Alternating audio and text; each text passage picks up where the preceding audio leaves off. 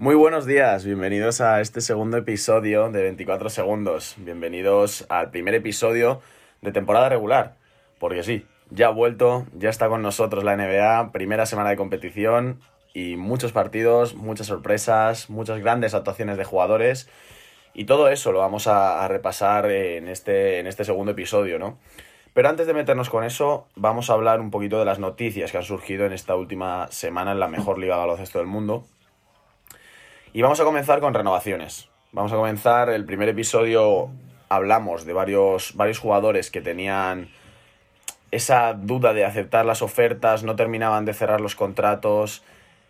Ya se han dado tres, esta semana se han firmado tres. La primera de todas fue la de Paddy Hill, el escolta bameño de los Sacramento Kings, que ha firmado un contrato de 84 millones cuatro, años, por cuatro años con la franquicia californiana. El contrato realmente tiene 20 millones más en objetivos, de los que según he podido leer, eh, los primeros 10 son bastante fáciles de conseguir. Simplemente Buddy Hill tiene que estar entre los 10 mejores triplistas de la temporada un año. Sin ir más lejos ya, el, año pasado estuvo en el número 4 entre los eh, jugadores que más triples anotaron en toda la NBA. Lo que será más difícil será llegar a esos 106 millones de máximo que tiene el contrato, que serían si eh, los Kings llegan a una final de la NBA, si va Hill es All-Star, en fin, todo puede pasar, pero no veo a Buddy Hill siendo All-Star en los próximos cuatro años, ni muchísimo menos a los Kings en las finales de la NBA, pero esto es baloncesto y aquí todo puede pasar. Después llegó la renovación de Jalen Brown. Eh, muchas dudas tengo yo sobre esta renovación. Para mí los Celtics hipotecan un poco su futuro renovando a Jalen Brown por 115 millones por cuatro años. Hay que tener en cuenta que se va a tener que renovar el bloque joven. A Jason Tatum le vas a tener que ofrecer el máximo. Entonces, honra a los Celtics sin ninguna duda eh, entregarle, digamos, su futuro a los jugadores jóvenes. Pero no sé yo si Jalen Brown mmm, merece un contrato tan, tan, tan alto. Es un jugadorazo, no cabe ninguna duda que es un gran jugador. Se deja la piel en el campo en cada partido. Pero para mí, un contrato un pelín exagerado y por encima de lo que, de lo que merece eh, Jalen Brown. Sin ir más lejos, lo podemos comparar con el contrato de Buddy Hill. Son 21 millones más, sin contar los, los, objetivos, que eso no, no tiene nada que ver entonces, por ejemplo, un contrato similar al de Buddy Hill es 84 por 4, a lo mejor me parecería más justo también para Jalen Brown, pero bueno, solo habrá que verlo en el futuro qué pasa y, ver si, nos acaba, me acaba callando la boca, ¿no? La siguiente renovación fue la de Domantas Sabonis, jugador de los Indiana Pacers. Eh, era uno de los que más dudas había, se hablaba ya incluso de que iba a pedir la petición de traspaso, pero finalmente ha llegado a un acuerdo han sido también un contrato de cuatro años, este a razón de 77 millones. Muy importante para Indiana Pacers mantener el, bloque este que han formado, que han conseguido formar tras la salida última de Bogdanovich y la anterior de Paul George, si quieren seguir aspirando a, grandes cosas en, en, la conferencia este, ¿no? Y bueno, unos que renuevan y otros que se van, eh, Joe Johnson, el jugador de los. Bueno, hasta esta semana, jugador de los Detroit Pistons, eh, fue cortado por la, por la franquicia. Recordemos que Joe Johnson venía de jugar la Big Three, la liga, este, digamos, de veteranos, jugadores que no están retirados pero que no tienen equipo de 3 contra 3. Y fue firmado por, por los Pistons de poder ser MVP de esa, de esa liga y de ser campeón poco ha durado, no ha llegado, no ha llegado a debutar en, temporada con los Pistons. Eh, desde la franquicia se dice que apuestan por los jóvenes, que quieren darle, digamos, ese spot que ocupa la rotación a jugadores jóvenes como Kyrie Thomas o como Christian Wood. Entonces, bueno, no creo que Joe Johnson se tire mucho en el dique seco. Es un jugador que muchas franquicias que aspiran a todo eh, le querrán, le llamarán para jugar playoffs, partidos importantes, para tenerlo en la rotación. Entonces no creo que estaremos mucho tiempo sin ver a Joe Johnson en, la liga, ¿no? Continuamos con las noticias y ahora podemos hablar de la sanción que ha recibido el pívot de los Phoenix Suns, DeAndre Ayton, que estará los próximos 25 partidos de temporada sin jugar debido al uso de un diurético que está prohibido por la liga, el cual se supone que oculta sustancias que la liga también tiene prohibidas. O sea, realmente no es ilegal, o sea, no, es, no es malo, digamos, usar el diurético, no es una sustancia prohibida, pero el problema es que oculta en los análisis eh, distintas sustancias, ¿no? Entonces, esa es la razón de la sanción, 25 partidos, golpe duro para, para los Suns, pero que parece que no le, ha, no le han afectado lo más mínimo, ya hablaremos luego de los Phoenix Suns y de la gran temporada que han, que han empezado, ¿no? Como, han empezado como, un tiro. Pero bueno, duro golpe para DeAndre Ayton, el jugador de segundo año de los Suns. Y bueno, mm, última noticia de la que podemos hablar. Eh, vamos a hablar de Zion Williamson, el jugador de los New Orleans Pelicans, el número uno del pasado draft, que fue operado esta semana de un esguince en el menisco de la rodilla derecha y que va a estar entre 6 y 8 semanas de baja. Se va a perder dos meses más o menos de competición. Hay que ver cómo afecta esto a los Pelicans, que no han empezado nada bien la temporada. La verdad que no, han cumplido esas expectativas que se tenían ellos, en parte también por la falta de, de Williamson. Y hay que ver también cómo afecta esto a la carrera por el rookie del año, porque todo el mundo apostaba por Zion como el claro favorito y que nadie, nadie le, iba, le iba a toser.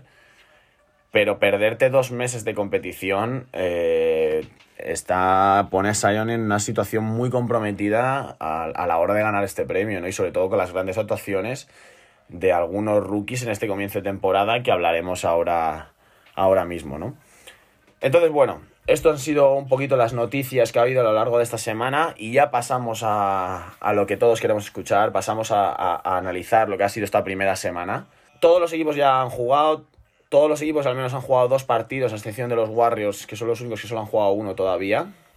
Pero bueno, tras estos primeros cinco días de competición, eh, solo quedan siete equipos imbatidos. Y vamos a, vamos a hablar de ellos. el primero de ellos son los Atlanta Hawks en el este. ¿Cómo ha empezado Trey Young? ¿Cómo ha empezado el jugador de segundo año? Está claro que podríamos dar la bienvenida ya a una nueva guerra generacional, a un nuevo envite entre dos estrellas, como fue en el pasado Ver contra Johnson, LeBron contra Kobe. O sea, bienvenidos a la época de Trey Young versus Luka Doncic. Mm, si el año pasado, en la temporada de rookies, alucinábamos con los números que estaban haciendo estos dos jugadores, pues llevan dos partidos ambos y ya nos han dejado con la boca abierta. Trey ha liderado sin duda a, estos Hawks en los que todavía no han terminado de explotar los, los rookies. Eh, Cameron Redis eh, está bastante, bastante desacertado en el tiro. En el primer partido acabó con un punto, en el segundo acaba con seis. DeAndre Hunter, por otro lado, lo ha hecho un poquito mejor, pero tampoco es lo que esperábamos de él. Y claro, ante eso, Trey Young ha dicho, aquí estoy yo, 38 puntos y medio, 38 puntos y medio de, media en estos dos primeros partidos, 7 rebotes, 9 asistencias, 55% de acierto en triples, 60% de acierto en tiros de campo. Impresionante cómo ha empezado el escolta de segundo año, eh, que ha liderado sin duda a, estos Hawks, en los que John Collins ha jugado también a un gran nivel y veremos, veremos cómo puede, cómo continúa este equipo y, lo mismo tenemos un underdog muy claro eh, en esta conferencia este, ¿no? Los otros dos equipos imbatidos en esta, en esta conferencia han sido los Philadelphia 76ers. Esperábamos mucho de ellos, han cumplido sin, sin ningún problema. Eh, incluso en el, en el segundo partido lo hicieron, lo hicieron sin, sin Joel Embiid. Y poco que decir de los Sixers, era lo que se esperaba. Vencimos a un gran nivel, George Richardson se adapta muy bien, parece que la sociedad Horford en Bid funciona sin ningún tipo de problemas. Así que 2-0 y buen comienzo de temporada para los Sixers. Y el tercer equipo, ¿cómo han empezado también? Si hablábamos de, los Hawks de Trey Young, vamos a hablar ahora de los Miami Heat, pero de nadie, del equipo, de los jugadores en general. Eh, impresionante cómo han empezado estos Miami Heat. Eh, y eso que lo han hecho sin Jimmy Balder. Jimmy Balder no ha jugado ninguno de los dos partidos. Y aún así mm, han ganado a los Milwaukee Bucks esta misma, esta misma madrugada en, una prórroga tras ir 21 puntos abajo. O sea, es un equipo muy comprometido y con grandes, grandes nombres. Justice Winslow ha dado un salto increíble de calidad. Ha liderado, es sin duda el líder de este equipo. Incluso en el primer partido contra Memphis ocupó la posición de point guard. Entonces, eh, una rotación extensísima. Yo, cuando hablábamos. Cuando hablábamos en, el primer episodio de, lo que iban a ser estos hits, eh, decía pues eso, que Eric Spostra sabe mucho, sabe mucho de esto y puede llevar a los Heat a cualquier lugar, pero que esa falta de hombres altos puede ser eh, bastante significativa, ¿no? Bueno, tras dos partidos ya me ha callado la, boca Bama, de Bayo. Sin duda parece que la salida de Whiteside eh, le, ha venido, le ha venido como anillo al dedo. Muy buen nivel de, del pivot. Bueno, está jugando de, está jugando de 4, todo se ha dicho. es Mellos Leonard el que ocupa la posición de 5, pero gran nivel de Bama de Bayo cuando se le da minutos sin duda eh, muestra su nivel. Por destacar otros, otros jugadores, sin duda eh, me tengo que ir a hablar de Kendrick Nunn. Eh, Kendrick Nunn, que fue un jugador no elegido en el draft de 2018, que jugó el año pasado en el, en el equipo afiliado de, la, de la G League de los Golden State Warriors, y que este año lo, han, lo reclamaron los Heat y cómo ha empezado este chico. Es un escolta zurdo eh, que podríamos decir tirador no, lo siguiente. O sea, se lo va a tirar todo lo que tenga, se lo va a tirar. Ya hizo un partido de 40 puntos en pretemporada, igualando la máxima marca histórica. En el primer partido hizo 24 puntos saliendo en la posición de Jimmy Balder. Eh, y ayer volvió otra vez a destacar en la victoria que hemos dicho sobre Milwaukee en la prórroga con 18 puntos. Yo, la verdad, no sé quién, quién no se fijó en este. quién tuvo la posibilidad de escoger a este chico en el draft y decidió pasar de él. Pero, ¿qué pinta tiene este jugador? Otro, otro jugador de rotación más a la infinita lista de rotación que tienen estos hits.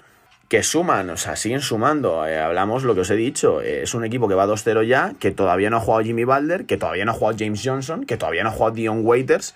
Pero es que Goran Dragic está a un gran nivel.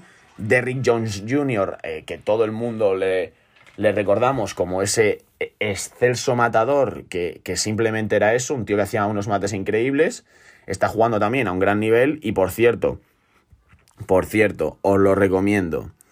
no, quería, no quería ya destacarlo por, por, lo de los mates, pero en el primer partido de temporada contra Memphis, Derrick Jones hace un mate que para mí ya es candidato sin duda al mejor mate de la temporada. O sea, os recomiendo que vayáis a verlo porque es una auténtica barbaridad, ¿no?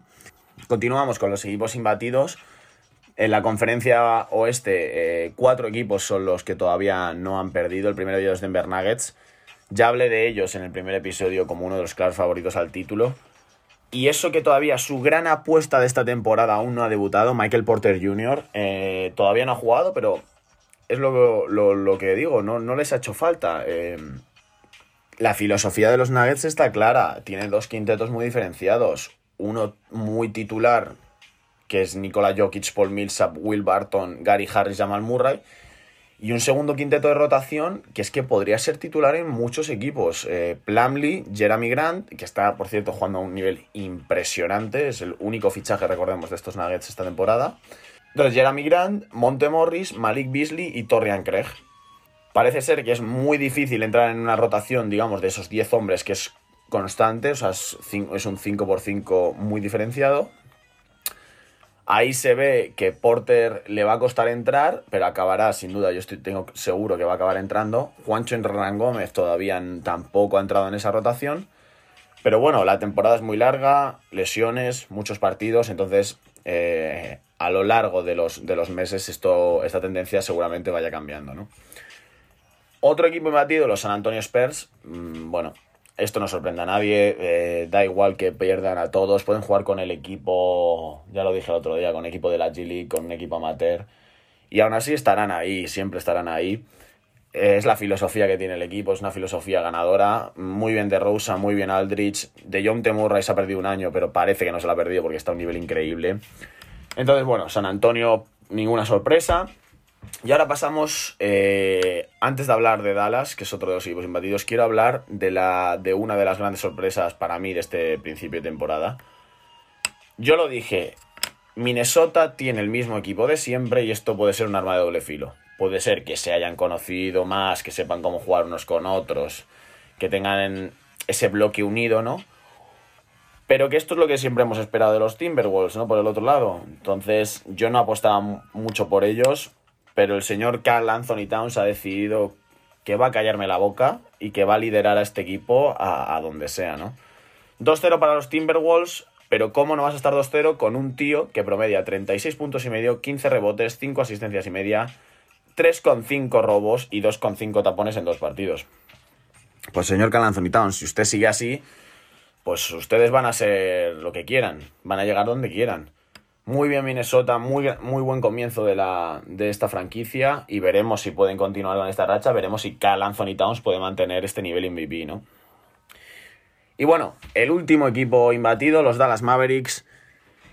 Lo he dicho antes cuando hablaba de Atlanta. Bienvenidos a la guerra entre Luka Doncic y Trey Young. Eh, qué comienzo de temporada también para el exjugador del Real Madrid. Triple doble en el primer partido. Gran actuación es en el, en el segundo. Volviendo a sacar esa vena de clutch performer que tanto demostró la temporada pasada está promediando 29 puntos y medio, está promediando 9 rebotes y medio y 6 asistencias y media. Eh, muy buen comienzo de temporada para Doncic.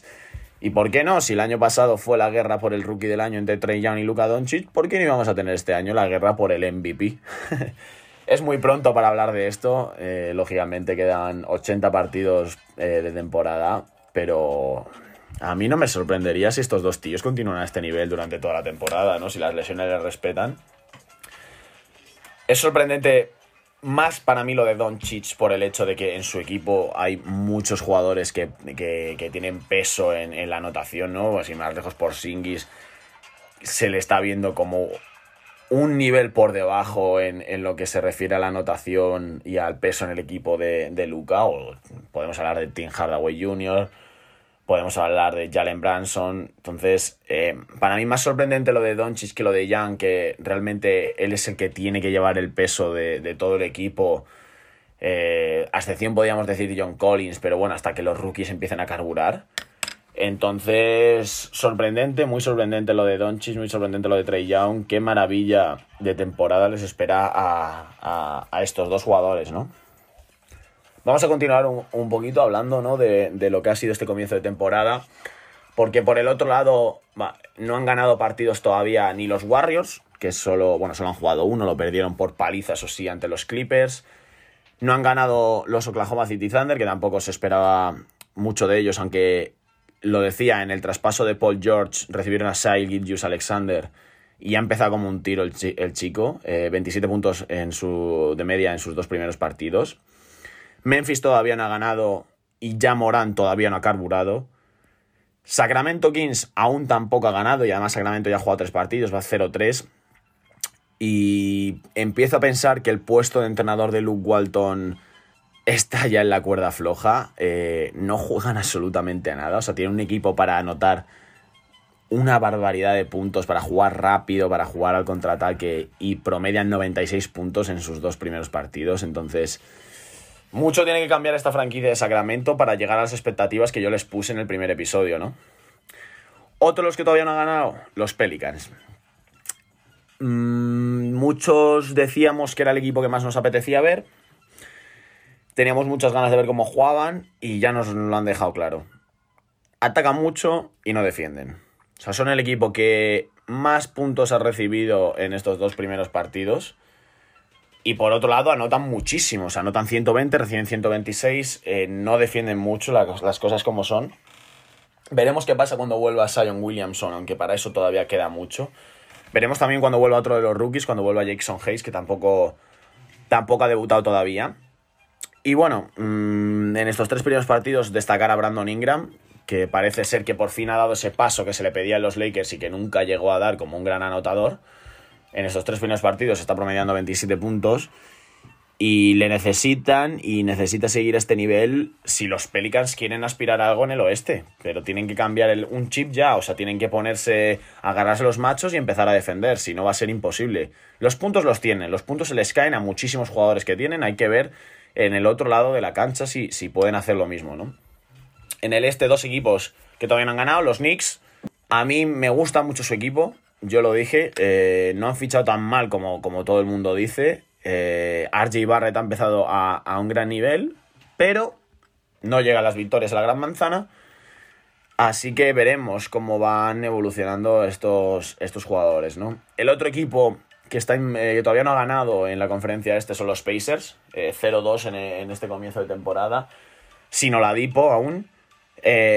poco que destacar, la verdad. Mm, dos derrotas mm, muy llamativas. Para mí, sin ninguna duda, les ponía como número 5, número 6 en el oeste.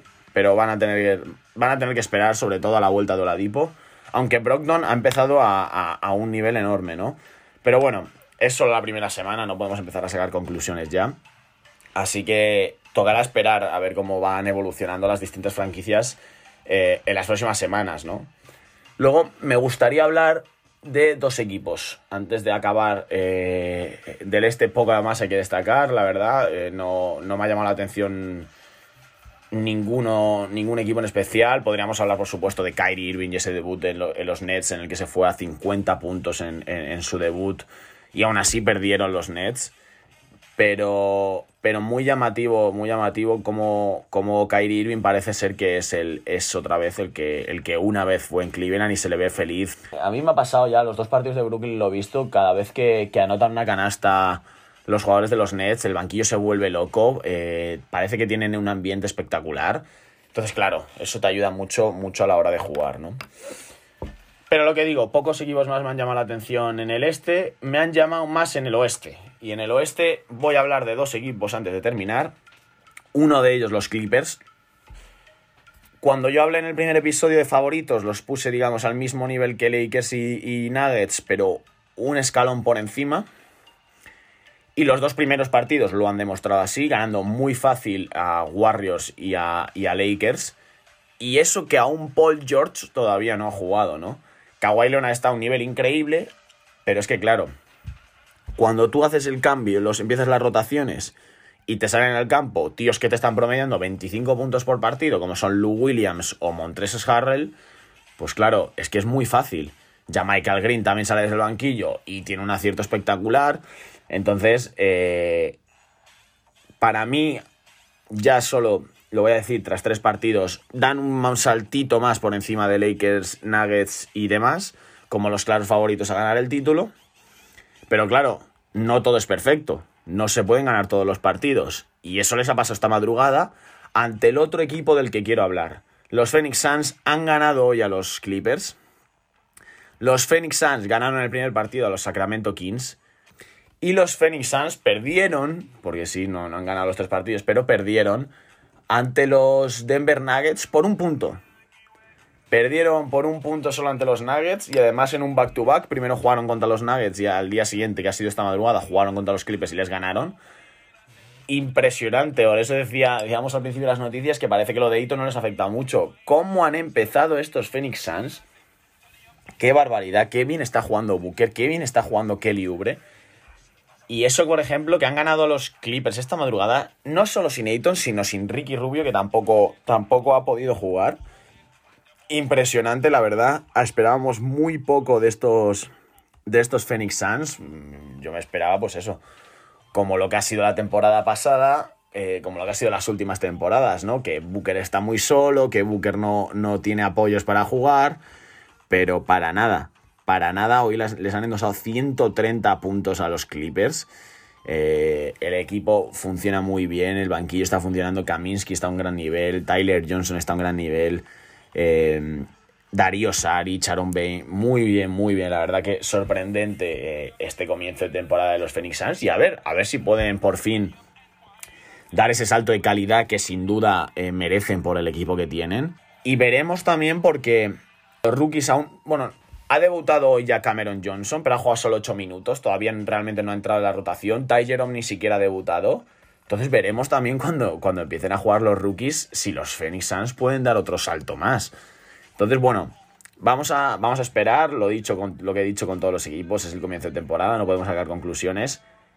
Pero ganar a los Clippers, estar a punto de vencer a los Nuggets, siendo un equipo que, no aspiraba mucho como, como era los Phoenix Suns sin duda tiene mucho, mucho valor, ¿no? Así que muy pendientes de estos Phoenix Suns. Eh, y bueno, estos son los equipos de los, de los que yo quería hablar. Mm, no, no quiero extenderme mucho en, estos episodios, entonces no voy a hablar de todos los equipos. iremos hablando en función de vayan pasando las semanas y vayan ganando más partidos, vayan haciendo actuaciones destacadas sus jugadores, hablaremos al final eh, de todos. Bueno, esto ha sido un poco lo que, lo que ha deparado esta primera, esta primera semana de competición. Entramos desde hoy ya en la segunda semana, por fin una semana ya completa de, competición, así que el domingo que viene seguramente podremos hablar mucho más eh, largo y mucho más tendido de, la actuación de, los distintos equipos. Pero bueno, esto ha sido, esto ha sido todo por, por este segundo episodio, espero que os haya gustado, espero que, que os haya generado algo de debate, que me lo dejéis en los comentarios, que me preguntéis lo que, lo que queráis sobre, sobre lo que ha sido este comienzo de la NBA. Y nada, por mi parte ha sido un placer y no, os espero a todos el próximo domingo en el, en el siguiente episodio de 24 segundos. Así que nada, un saludo y hasta luego.